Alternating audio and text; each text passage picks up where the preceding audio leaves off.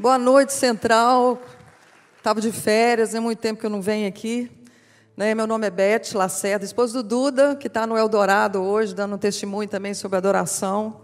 E é um privilégio grande falar sobre isso, porque é, adoração, na verdade, é paixão pela presença de Deus. É a rendição, aquela presença que vem e você fica louco. Né?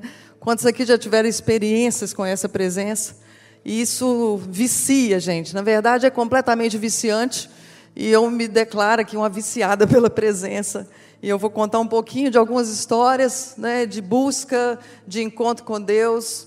E eu queria contar um pouquinho desde lá de trás. Estou vendo meu irmão aqui, Heloísio.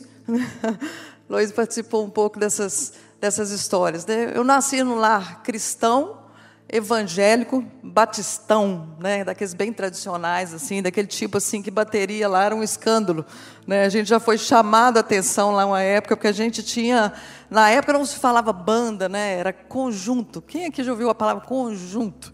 Então você tem mais de 40, né? conjunto, né? E a gente tinha esse conjunto, essa banda que meus irmãos tocavam, eu tocava, eu era a pianista, não era nem teclado. E a minha irmã cantava, ela que era conduzia as coisas. E eu cresci nesse lar cristão, né? Minha mãe muito é, evangelista, sempre pregava para não podia ver uma pessoa que estava pregando. E até hoje ela é assim. Né? E eu cresci nesse lar muito gostoso, né? Muito cheio de Deus, muito cheio de palavra. Né, mas eu não tinha tido assim um encontro com Deus ainda, né? Passei minha adolescência toda, ouvindo né, fazendo, tendo essa, esse conjunto, assim, essa banda em alguns congressos, adorando aquilo, mas eu nunca tinha tido um encontro com Deus. E eu me lembro que eu tinha uma, é, na verdade, tinha muita perseguição demoníaca na minha vida. Eu lembro demais de situações que eu já vivi na infância. Né? As crianças às vezes vivem muito isso, mas é, nessa época eu devia, sei lá, ter 10, 11 anos, e começou a ter manifestações dentro da minha casa. Os meninos já moravam em Belo Horizonte, eu morava com a minha mãe e com a minha irmã mais nova. E eu lembro um dia que minha mãe falou assim: Beth, vai ali, fecha aquela janela. Nós estávamos indo para a igreja. E eu entre, voltei dentro de casa para fechar a janela. Quando eu fui fechar a janela, pensa numa adrenalina de cima a baixo aqui. O, o violão que estava do meu lado fez assim: tan, dan, dan, dan, dan, dan. Eu gelei de cima a baixo. Falei, meu Deus, o que, que tem nesse lugar? E eu comecei a perceber uma, uma perseguição, eu comecei a ficar muito com medo. Né? Eu ouvia piano tocar sozinho, eu ouvia maçaneta da porta mexer de madrugada. E aquilo eu entrava em desespero. Era um medo, apesar de eu ter ouvido falar de Cristo, é aquele Cristo que ainda era distante para mim. Né? Deus ainda era um Deus distante para mim. Né? E aconteceu que depois eu mudei para Belo Horizonte. Em Belo Horizonte também acontecia coisa no apartamento que a gente tinha lá na Cidade Nova. Não sei nem se o pessoal sabe disso aqui, mas eu lembro um dia que eu estava lá, deitada para dormir, e de repente eu, eu, percebi alguma coisa subindo na escadinha. A gente tinha uma beliche, Simone dormia em cima, minha irmã. E aí eu, ah, eu, eu, senti claramente alguém subindo, eu vi o vulto assim, deitando em cima. Eu falei, nossa, Simone chegou tarde hoje. De repente eu lembrei que a Simone estava viajando. Falei, meu Deus, tem misericórdia de mim. Então, eu, eu fui muito aterrorizada pelo inimigo uma época, né? E, e foi acontecendo essas coisas. E uma vez nós fomos visitar minha mãe lá em Manhuaçu, ela morava em Manhuaçu nessa época. E aí apareceu, começou a minha história com Deus para valer, né? Apareceu uma daquelas mulheres de oração, né? Daquelas mulheres assim avivadas, Dona Maria, né? Chegou lá, bateu na porta, né? E falou assim: Deus me mandou aqui. E aí ela chegou e, e, e, foi, e depois de tantas revelações que aconteceram lá, uma tarde muito gostosa, ela foi orou, orou com a minha cunhada, esposa do Heloísio, e a Cassinha teve uma, uma, um encontro com Deus naquele dia muito forte. E depois ela veio e orou comigo. Na hora não aconteceu muita coisa, mas assim, quando foi de madrugada, Deus começou a, a descortinar a minha visão pensa numa revelação da presença, assim, naquela coisa muito forte. Eu percebia Deus, assim, Jesus entrava no quarto, assim, daquela forma maravilhosa. E eu, eu lembro que eu acordava de madrugada e falava assim: Deus, eu estou aqui. Aí, de repente, enchia aquela presença, enchia de presença, de, de poder de Deus. E eu comecei a ter experiências fortes com Deus. Porém, né, porém, a minha alma, né, o espírito estava pronto, mas a minha alma não. Eu tinha uma alma muito imatura diante de Deus. Né? Eu não tinha aquela vida devocional que a gente tem que ter, conforme está sendo falado aqui na igreja. Eu não tinha aquela vida de busca, né? Eu deveria buscar, mas na época eu estava né, começando faculdade, né? E, e de repente eu tinha amigos, eu tinha um tanto de situação, e aí eu entrei em pânico porque tinha minha alma falando assim: você vai ter que se posicionar, e o diabo também falando assim: tá vendo? Você vai ter que né, ficar falando que isso não pode, que isso não pode. Tinha muito lei na igreja, não tinha muita palavra de amor a Deus, era muito uma palavra rígida, religiosa, né? E, e isso pegou muito para mim na época. Pegou muito para mim. Eu entrei em conflito mental. Ao mesmo tempo que eu sentia aquela presença maravilhosa de Deus, eu sentia aquela guerra mental. E aí eu tive uma fatídica noite inesquecível para mim, que eu em luta, em luta de guerra de alma, de espírito, eu falei assim, Deus, eu acho que eu não dou conta disso. Eu acho que eu não dou conta disso, como é que eu vou fazer? Eu acho que eu não dou conta disso, eu vou ter que ficar expulsando demônio, Deus do povo, como é que é isso? Eu não sabia como lidar, né, com, eu não tinha maturidade cristã. E a maturidade ela vem por ouvir e ouvir a palavra de Deus, a maturidade se vem por, por oração, a maturidade se vem de uma forma de busca intensa. Né? Você fica maduro à medida que suas raízes crescem em Deus e elas não crescem de uma forma fácil né, elas crescem em busca insistente de Deus, ela cresce em determinação. A Bíblia fala que a noiva, ela persevera. Deus vem buscar uma noiva de adoradores, Deus vem buscar. Cantares 4:4 fala que o pescoço da noiva é como torre de Davi, adornado com mil escudos pendidos nela. O que, que quer dizer isso? É uma noiva perseverante, né? É um pescoço da torre de Davi, a torre de um adorador. E os escudos dos valentes né, que Deus se refere à noiva como um colar, era aqueles escudos aqueles valentes que iam para a guerra, vencendo ou perdendo, eles voltavam e penduravam seus escudos para falar que aqui tem valentes que perseveram.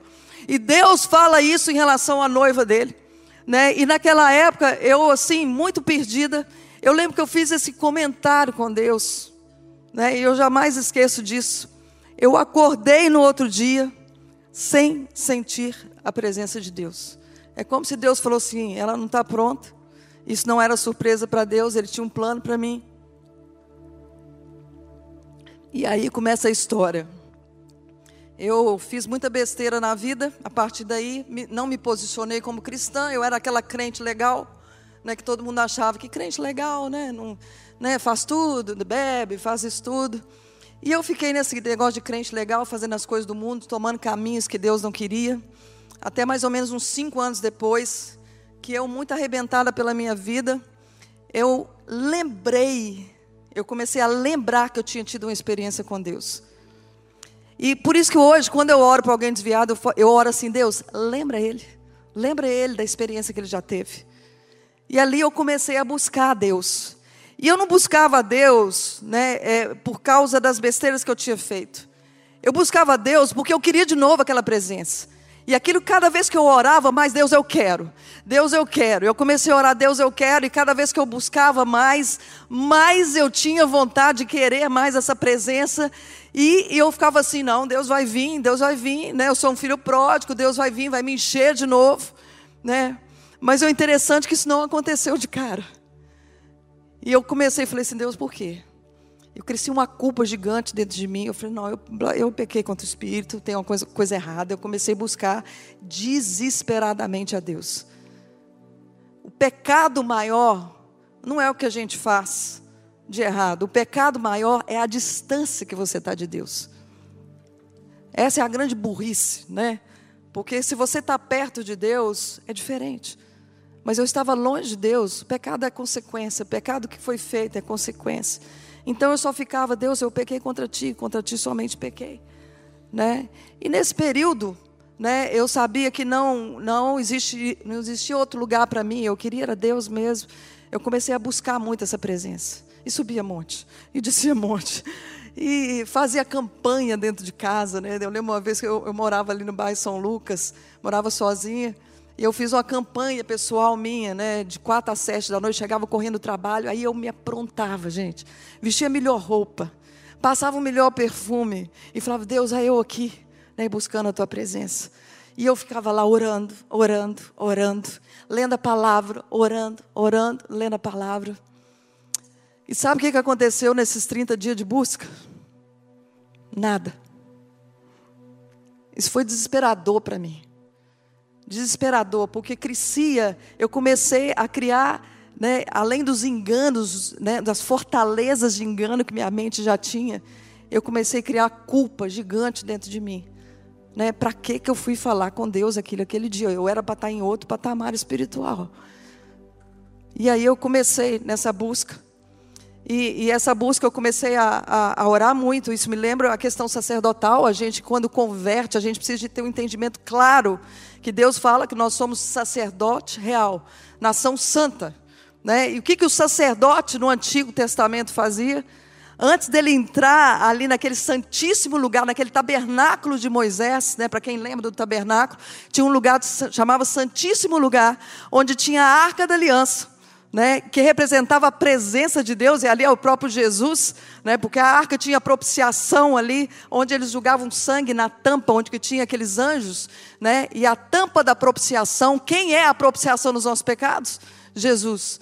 Então essa tampa, ela vinha exatamente para tampar a lei, porque dentro tinha a lei, é a graça tampando a lei, era o próprio Jesus ali.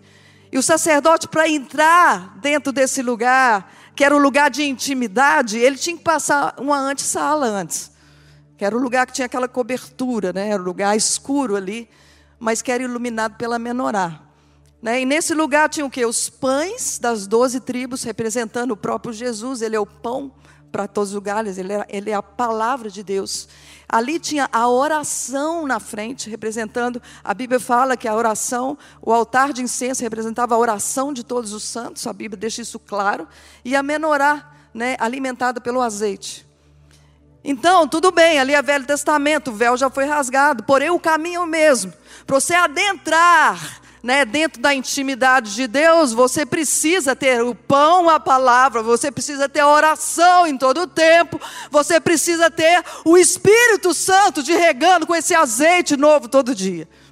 E era isso que o sacerdote fazia, jogava lenha no altar todo, todo, todas as manhãs, mantinha aquele fogo aceso, pegava o fogo que vinha do próprio Deus, né? vinha do próprio Deus, não vinha do homem, era o próprio Deus que acendeu o primeiro fogo. E a gente começa a entender um pouco mais, eu comecei a caminhar um pouco mais, a apaixonar pela palavra, né, mas buscando muito essa presença, mesmo assim não alcançando aquilo que eu queria, porém eu não sabia, o que eu não sabia era que Deus estava criando raízes em mim. Deus estava me fortalecendo por dentro, antes dele me dar aquilo que eu queria tanto. Jesus amado, era bom demais, né? Essa presença. Eu lembro um dia que eu fui para um monte, Deus começou a agir na minha vida.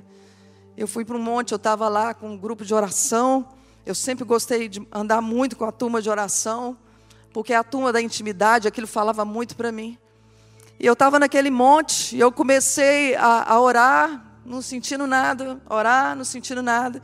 E aí veio uma, uma irmã para mim e começou, Deus, ela precisa, Deus, ela precisa, Deus, ela precisa. Deus. Eu falei assim, não, não vai acontecer nada. eu já estava com aquela fé às avessas, né? Porque você pode ter dois tipos de fé né? A fé naquilo que Deus fala, né? A fé verdadeira, segundo a palavra de Deus, e aquela fé que o diabo é, distorce, a fé ao contrário, que você crê para valer que nada vai acontecer. Você crê para valer que tudo vai dar errado na sua vida. Você crê para valer que nada vai dar certo. Esses são os enganos que Satanás planta. Né? E você começa a ter aquela fé às avessas, dando mais voz ao inimigo do que voz àquilo que Deus fala. E esse é o grande perigo. Eu estava lá nessa, falei, ah, não vai acontecer nada, eu já estou buscando há tanto tempo. E de repente veio aquele, de repente, Deus na minha vida. Veio uma presença, irmãos, daquela assim, eu voei assim uns oito metros para frente. E eu fiquei bêbada no espírito aquele dia, completamente bêbada no espírito. Falei, nossa, que maravilha, Deus voltou. Que maravilha, eu estou percebendo de novo. Eu estou percebendo de novo a presença. E aí eu fiquei um dia daquele jeito, assim, completamente bêbada, até que no final da tarde, de repente, eu comecei a perceber que, que eu já não percebia mais essa presença. E aquilo me incomodava demais. Eu falei, o que, que é isso, Deus? O que está acontecendo? Mas à medida que eu ia buscando e buscando, Deus ia me fortalecendo em fé. Né? E isso lembra demais algumas coisas que acontecem, né? Quando Deus, às vezes você se sente um fracasso em algumas situações. Deus às vezes manda você empurrar a pedra e você acha que é para mover, às vezes não é, é só para você se fortalecer. Muitas coisas acontecem na nossa vida e você acha que tem que ter um sucesso do lado de fora, mas não, o que Deus está fazendo é o sucesso do lado de dentro, que é muito mais importante. É muito mais importante. Eu me lembro de Juízes 20, né, numa uma cena terrível, né, quando o povo de Israel né, vai atacar os benjamitas por causa de uma situação horrível que os benjamitas fizeram, violentando uma mulher, e, e essa mulher acabou morrendo, a concubina de um levita. Né, e de repente, o povo de Israel fala assim: Deus, a gente pode ir atacar eles? Deus fala assim: vai. Quem vai na frente? Judá. Judá quer dizer louvor. Então tá, Deus vai, vai. Aí eles foram, foram em obediência. Sabe o que aconteceu? Eles perderam. Eles perderam, isso falam demais comigo. No segundo dia, eles entram em jejum e oração e súplica. Não era nem só oração, era súplica, era desespero. Deus, o que, que a gente faz? A gente vai, Deus. Segundo dia, Deus fala assim: vai. Sabe o que aconteceu? Eles perderam. Muitas vezes a gente acha que quando Deus dá uma palavra para você ir, externamente vai acontecer aquilo que você imagina. Mas Deus está te fortalecendo. Judá foi à frente, louvor foi à frente, adoração foi à frente. E depois veio súplicas, jejum, intercessão. Quantos aqui sabem que na Bíblia Deus fala que procura dois tipos de pessoas: adoradores e intercessores. No terceiro dia, eles desesperados, eles falam assim: Deus pode ir. Deus fala, vai. E aí eles venceram. O que, que você acha do primeiro, do segundo, do terceiro dia? Primeiro, segundo dia é morte, mas no terceiro dia tem ressurreição. E isso é maravilhoso, porque o que a gente quer, o que Deus vai fazendo com a gente é fortalecer a nossa fé. É quando você está empurrando a pedra, achando que ela vai se mover, você entra em frustração, mas na verdade você está ganhando as raízes. Não é fácil ganhar raízes. Não é fácil lançar fundamentos para você crescer um edifício. E eu comecei a buscar muito, ler muita palavra e comecei a orar muito. Comecei a entender que a oração era necessária, era essencial e não era só para pedir, era para relacionar com Deus. A oração faz a gente conectar em Deus. Nem sempre, né, eu estava lá orando pedindo, né? Mesmo porque um bom intercessor não leva os pedidos escritos para Deus e pede para abençoar. Um bom intercessor leva um papel em branco e fala: Deus, o que, que o Senhor quer compartilhar comigo? Que já é abençoado. Muitas vezes a gente leva uma lista para Deus de desejos e acha que aquilo ali é fé. Não, a fé ela vem daquilo que Deus te revela porque você está conectado nele. Não é você fazer um mundo de programas esperando que Deus abençoe. É você orar até que Deus revele o que, Ele quer que você faça. E eu, nesse mundo de busca, de desespero, eu lembro, eu, nessa época eu já estava na central. Eu lembro a primeira vez que o pastor trouxe Randy Clark aqui, eu nem lembro quando. Você lembra, né, pastor? E esse dia, especificamente, eu estava lá é, na quadrangular, Rosalie estava comigo, na quadrangular. Né? E eu estava naquele dia desesperado. E eu não buscava Deus, sinceramente, assim, para Deus me dar isso, para Deus me dar aquilo. Não, eu buscava Deus porque quem já pisou no Santo dos Santos, em outro lugar, não sabe viver. É apaixonante. É muito apaixonante. É aquela presença que você. É aquela paz que excede todo entendimento. Aquela, é aquela coisa que você fala assim: Jesus, não preciso fazer mais nada aqui. Jesus, me ajuda. Eu quero viver isso o tempo inteiro. Meu Deus, é bom demais. E nesse dia eu estava com a Rosalie, eu acho que ela lembra disso. Ela estava do meu lado, assim, e o, o Randy Clark é, orando lá por, por né, poder, vai. Quem conhece ele sabe como é que ele é. E eu estava lá, eu comecei a insistir com Deus. Aquela noiva chata, né? Insistente. Falei, Deus, eu preciso. Deus, você não está entendendo. Deus, eu preciso. Pai, eu preciso de mais. O Senhor veio ali, o Senhor me visitou ali, o Senhor me visitou ali, mas eu quero mais, eu quero, eu quero mais. Eu estava igual Moisés em cima do monte, eu quero mais, Senhor. Eu preciso de mais, eu preciso de viver o Senhor. Eu sei que o Senhor é um Deus de fonte de águas inesgotáveis, então para que, que eu vou ficar bebendo só gota? Eu quero mais, Deus. Eu comecei a desesperar diante de Deus. E aí veio de repente de Deus e para não falar aquela coisa da minha cabeça, caiu eu e Rosali. Ficou as duas rolando lá. E aquilo ali, gente, eu entrei no de mel com Jeová. Né? Eu falei, oh meu Deus, que maravilha. E eu estava lá rolando. Rolando na época, eu, eu tinha acabado de entrar com o Beck do, do Zé Antônio, um grande líder que eu admiro muito. Ele era o líder de louvor na igreja lá, na época. E, eu estava lá rolando. Aí eu queria levantar só para cair de novo, entendeu? Porque é, era assim, eu estava buscando isso há muito tempo, eu queria mais, né?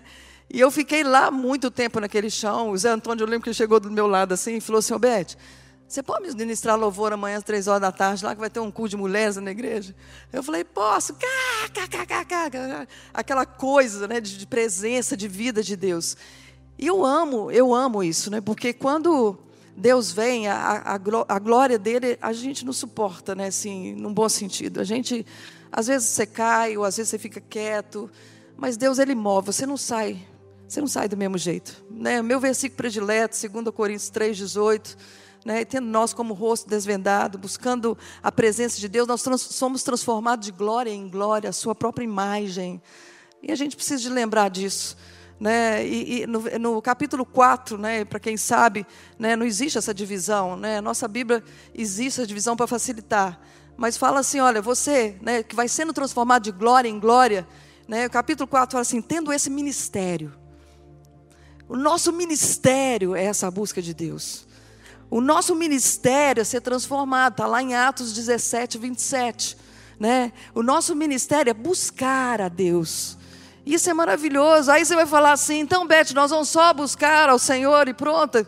É isso? Vai ficar lá mergulhado em Deus, e, ah, aleluia, glória a Deus. Não. Porque quando você vai buscando a Deus, né? E a Bíblia e Jesus fala isso muito claro, na, naquela tentação lá no, no deserto. Ele fala assim: Ao Senhor teu Deus adorarás, e a Ele servirás. Nessa ordem. É adoração e serviço. Por quê? Porque se você inverter serviço e adoração, você não vai refletir a imagem de Deus, mas a sua própria imagem. Então, primeiro você se enche para depois ir servir. Essa é a palavra. Então você vai sendo cheio, cheio e cheio, né? E, e, você, e não tem como. Se você se encher de Deus, você vai refletir Ele. E a natureza da virtude de Deus é amor. E amor compartilha. Foi isso que Deus me falou um dia. Teve um dia que eu estava naquelas discussões com Deus. Eu falei, Deus, para que, que o Senhor criou o homem? Você podia ter ficado quieto no céu, né? Era muito mais prático.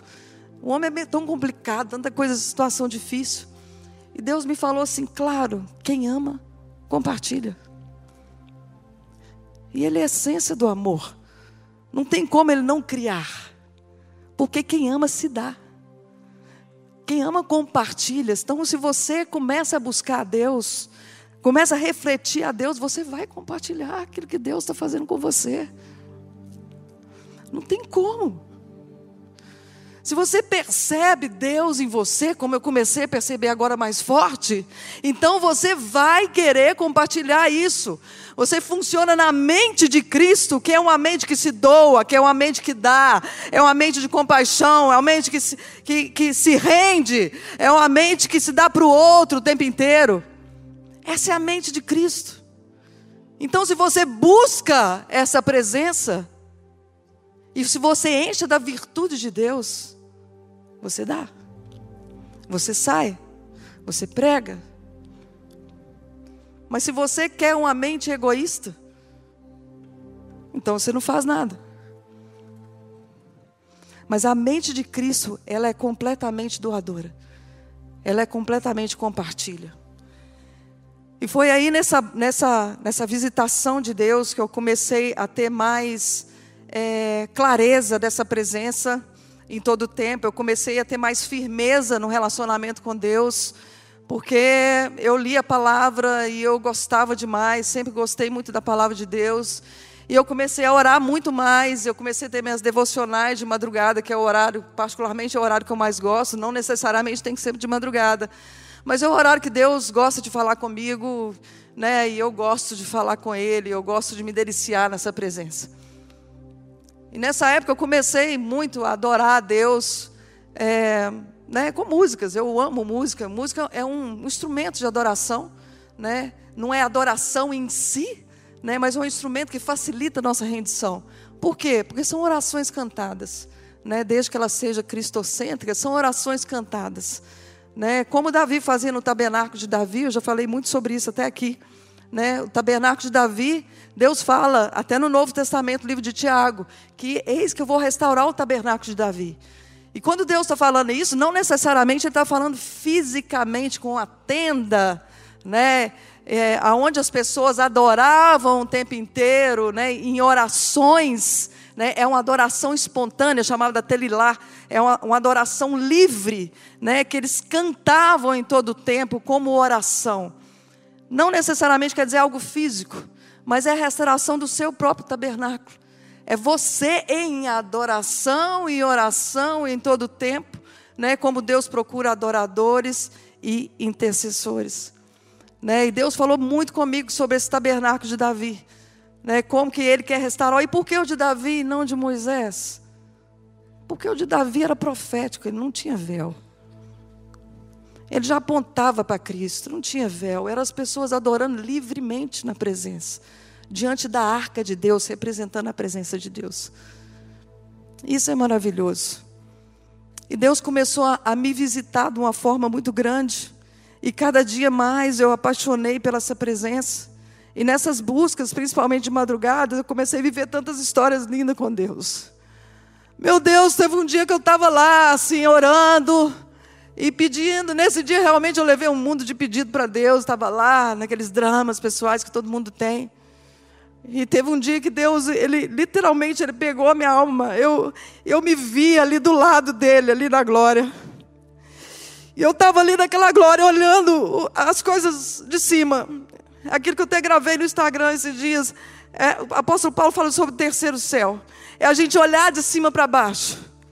É a gente enxergar com os olhos de Cristo e com a mente de Cristo. Eu estava lá, olhando a visão de Cristo diante daqueles problemas. Aquilo ali ficou tão pequeno, aqueles problemas. Eu fiquei com vergonha de continuar pedindo. Eu falei, Deus, fica aqui comigo. Não preciso fazer nada disso, não. Né? Eu só quero a sua presença. Porque é muito apaixonante a presença de Deus. É muito delicioso. Eu lembro um dia que eu estava com muita dor de cabeça. E aí eu, eu lembro que nessa época eu morava até com a minha irmã, Luciana. E ela orou por mim, aí eu fui para o meu quarto. Quando eu sentei naquela cama, eu percebi claramente Jesus entrando ali, fazendo a curva assim, sentando do meu lado. Pensa em alguém que ficou estática na hora. Eu sabia que era ele. E ele sentou. Eu falei assim: Jesus não precisa de me curar. Só não saia desse lugar. Não precisa de me curar.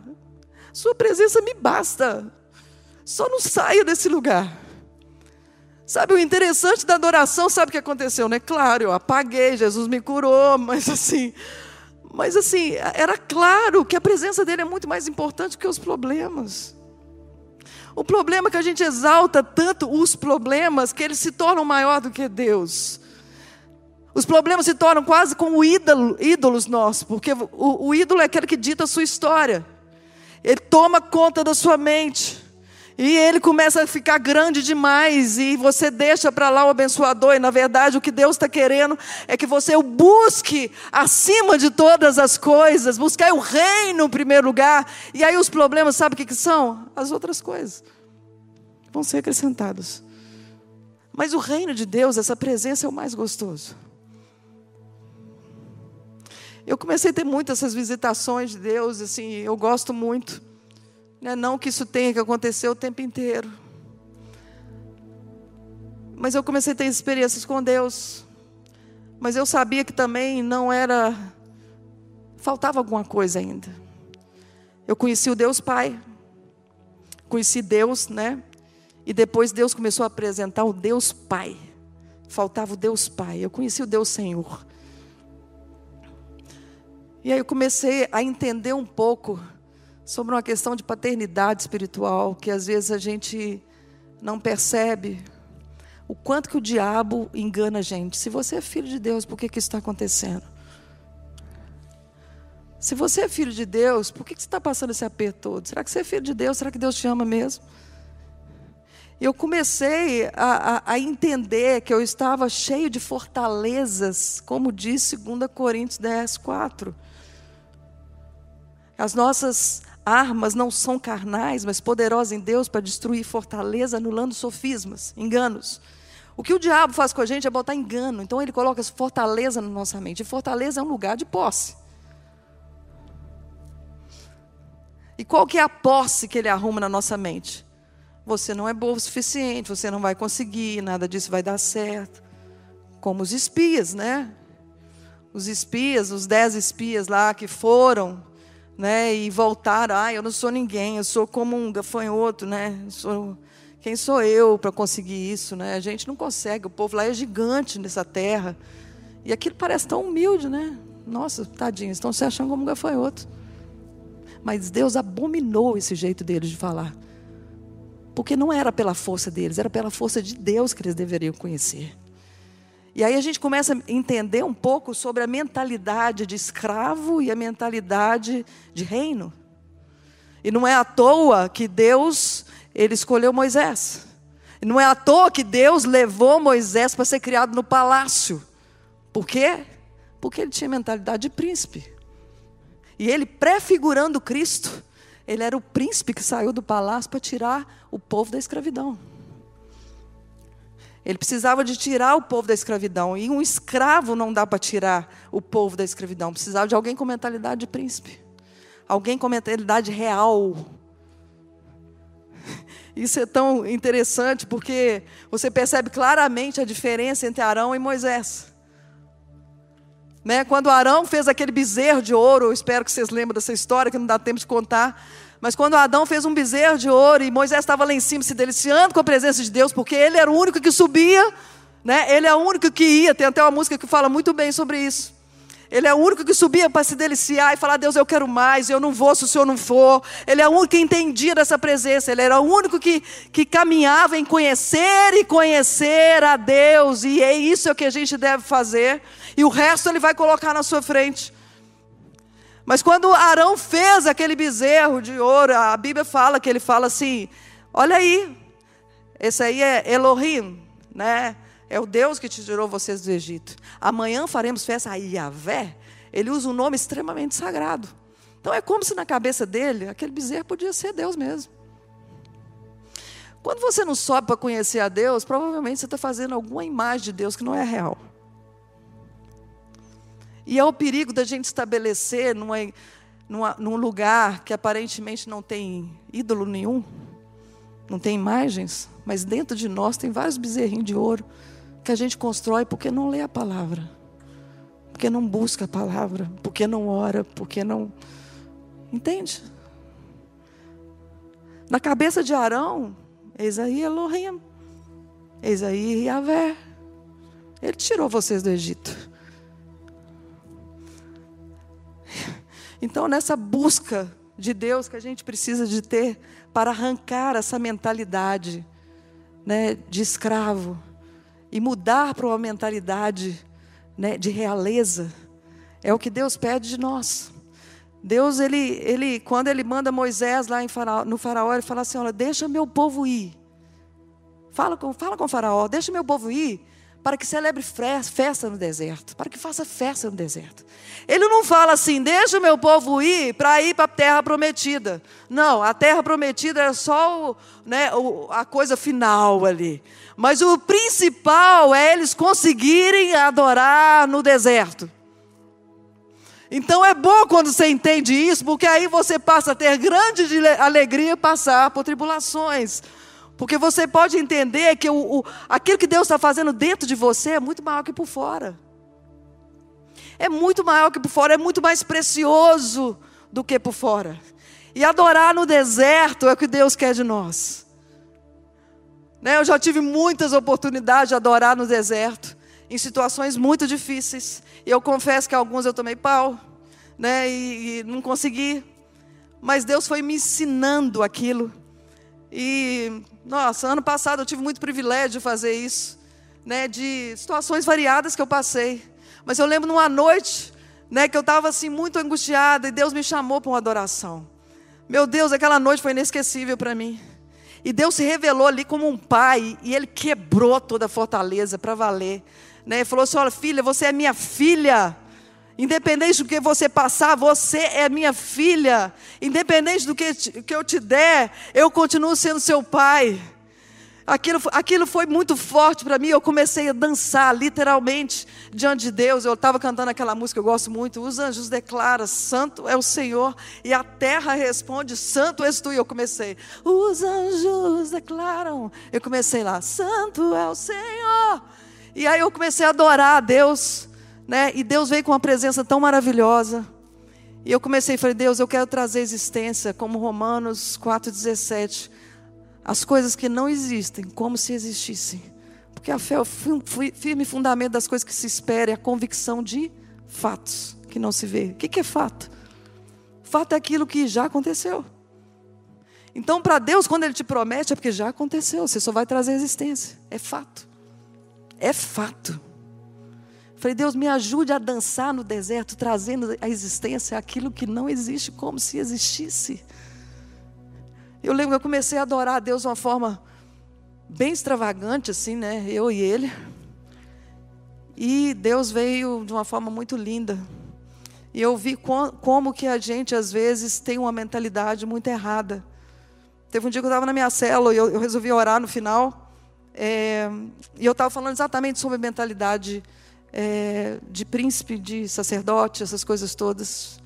E quando eu estava orando, comecei a orar, eu tive uma visão muito rápida, mas muito clara para mim. Eu vi o Duda, o Luca, meu filho, que tem oito anos, e um amigo do Duda. E o Luca estava muito bravo. Foi uma visão rápida, mas hum, é, muito clara, assim. O Duda falou assim: Você não é meu pai, porque você não me deu o que, o que, o que eu queria. Aí o amigo do Duda olhava indignado, falou assim: Gente, ele não está te honrando. Só porque você não deu, foi uma cena que eu vi. Aí eu falei assim: Deus, que coisa engraçada. Quando o Senhor não dá o que a gente quer, e a gente duvida se o, se o Senhor é nosso Pai, a gente está te desonrando. E eu ajoelhei ali junto com o pessoal da minha cela online. Falei, gente, vamos pedir perdão para Deus aqui. Todas as vezes você duvidou da paternidade simplesmente porque Ele não te deu o que você queria. Quantas vezes Deus não te dá o que você quer para te fortalecer por dentro, para você experimentar a misericórdia dEle, a graça dEle, a bondade dEle, para você começar né, a, a subir de uma forma diferente no espírito. Eu lembro uma vez que Deus falou isso comigo: eu vou tirar tudo aquilo que você se firma, vou cortar suas pernas para te dar asas. Isso para mim foi marcante demais. Que eu entendi que muitas coisas eu me firmava na terra para achar propósito. E na verdade o propósito era ele. Então Deus falava assim: olha para mim. Só que esse processo de rendição gera muita dor às vezes. Você tem que abrir mão para você receber algo. E isso gera muita dor. Mas não tem nada mais gostoso do que isso. E Deus ele faz novas todas as coisas. Sabe o que eu percebo? Que esses enganos que o diabo planta na nossa mente impede demais você perceber a presença de Deus. Toda dificuldade que eu tive durante um grande período de perceber Deus é por causa de engano na mente. Era culpa, era falta de perdão, eram situações variadas que eu não acreditava que, que realmente eu tinha sido perdoada, eu não acreditava em tudo o que tinha acontecido. Até que Deus foi rompendo as fortalezas. E aí eu pude entender que Ele é Pai. Aliás, Jesus veio para apresentar o Pai para nós. A gente às vezes tem uma ideia de Deus, né? Jesus é o cara bacana e Deus, e, e Deus é aquele cara bravo. Não, na verdade, quem vê Jesus vê o Pai. Ele falou isso. E Jesus ainda fala em João 5,19 que ele não fazia nada sem antes o Pai mostrar para ele. Então você imagina, ele foi ressuscitar Lázaro, mas ele tinha visto antes Jesus fazendo, Deus fazendo.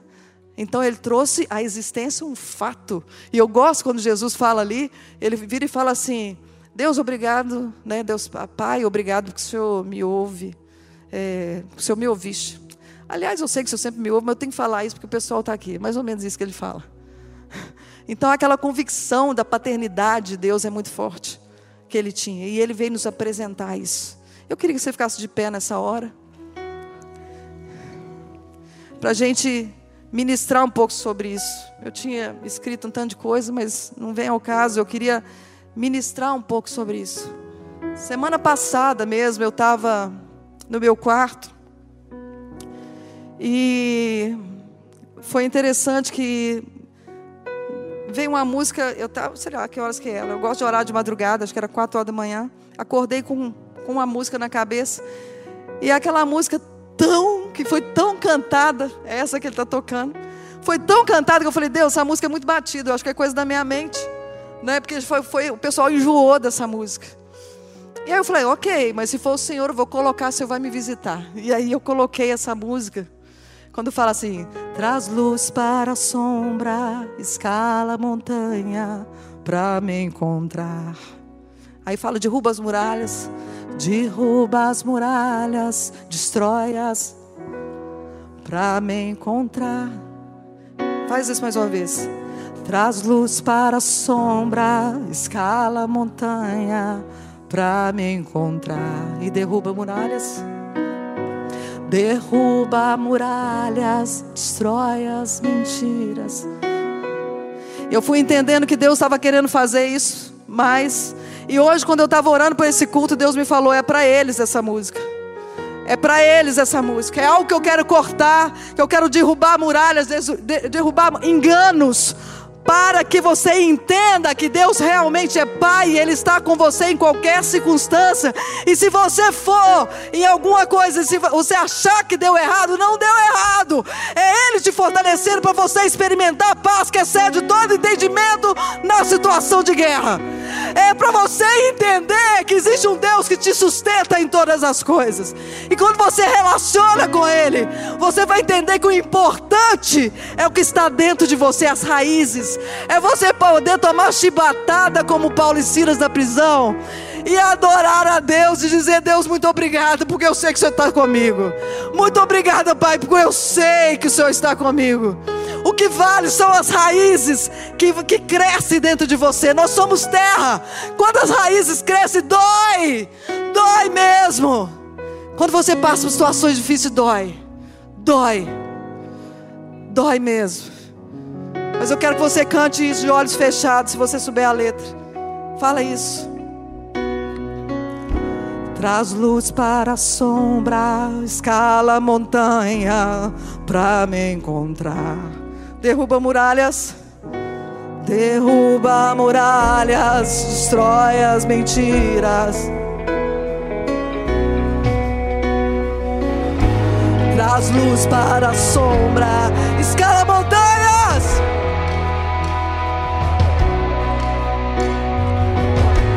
Derruba muralhas, destrói as mentiras pra me encontrar. Yeah, yeah. Traz luz para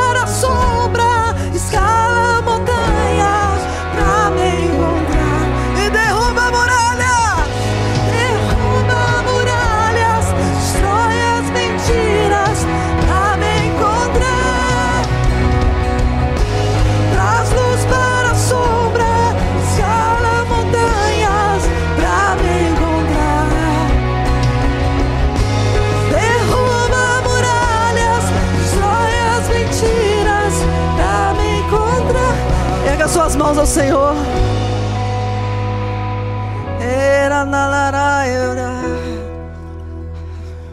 Queria que você começasse a orar nessa hora. Vou pedir para parar todos os instrumentos agora. Pode parar todos os instrumentos. E é nessa hora que eu vou pedir, oh Deus, o sopro de Deus. Pai. Por essa causa eu me ponho de joelho, por essa igreja eu me ponho de joelho. Como eles vão, como nós vamos buscar desesperadamente a tua presença, se o Senhor não nos presentear com ela, Pai, para a gente entender o tamanho da tua glória.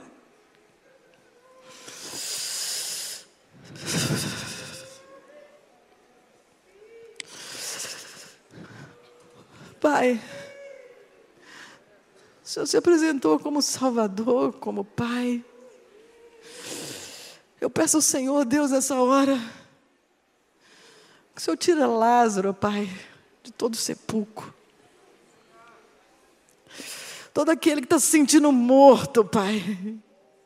Eu peço ao Senhor, Deus, nessa hora, Espírito Santo, vem com o teu sopro.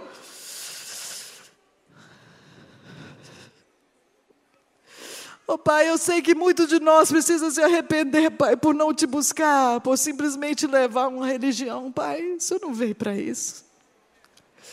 O Senhor não veio para isso, Pai. O Senhor veio para esse Deus nos religar em Ti. É tão bom, Jesus. É tão bom adorar ao Senhor, ó Pai, seja com música, seja representando o Senhor nessa terra de qualquer forma. Deus, seja no nosso trabalho, em adoração, fazendo o melhor. Tão bom ler a tua palavra.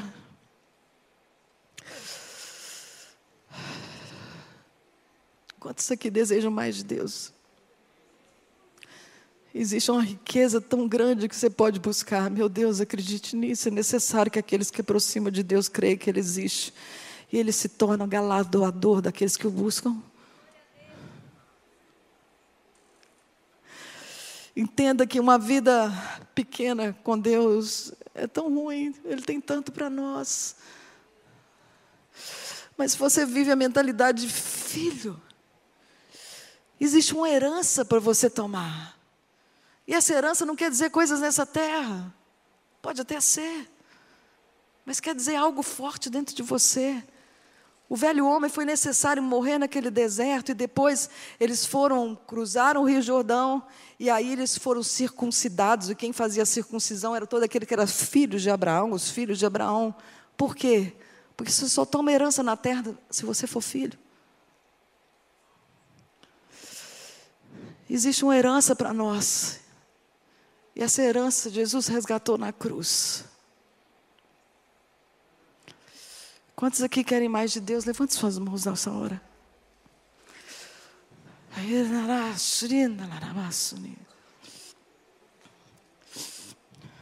Começa a dizer para ele se você quer isso, se você quer essa presença. Fala, Deus, me dá essa presença. Me dá mais o Senhor. Começa a dizer, Deus, me dá mais do Senhor. Por favor, Deus, Seja aquela noiva chata, igual eu já fui várias vezes e sou ainda. E sou ainda em você. E vou ser se Deus permitir isso. Deus vai tirando muitas coisas da gente. Uma vez, quando eu estava com um tumor na cabeça gigante, eu fui orar e Deus falou assim comigo: se eu te disser que a sua morte é necessária para que vidas sejam salvas. Eu falei, meu Deus, se a minha morte for necessária, às vezes vai ter um velório legal aí. Se a minha morte for necessária, então me leva, Pai. Mas essa entrega doeu. Adoração é rendição, é entrega. Mas deixa eu te falar, vale muito a pena. Eu não arrependo de nada que eu passei até hoje. Porque Deus me deu uma paz que excede todo entendimento, guardando meu coração nele, minha mente nele. Então não tem nada melhor do que isso. Eu não troco as doenças, os problemas que eu tive por essa presença, assim, tipo assim, ah, Beth, você não quer sofrer nada, não? Não, Deus, eu, se fosse necessário, então, para eu viver entendimento do que a tua bondade e misericórdia realmente me cercam, que as tuas misericórdias se renovam cada manhã sobre mim, então eu quero. O importante é o que dá aqui dentro, porque a gente não vai levar nada dessa terra, é muito rápido. O que, que Jesus precisa de fazer mais para que você o busque desesperadamente? Ele já ergueu os braços dele naquela cruz, ele já sangrou por você e por mim. Erga suas mãos essa hora. Erga suas mãos essa hora.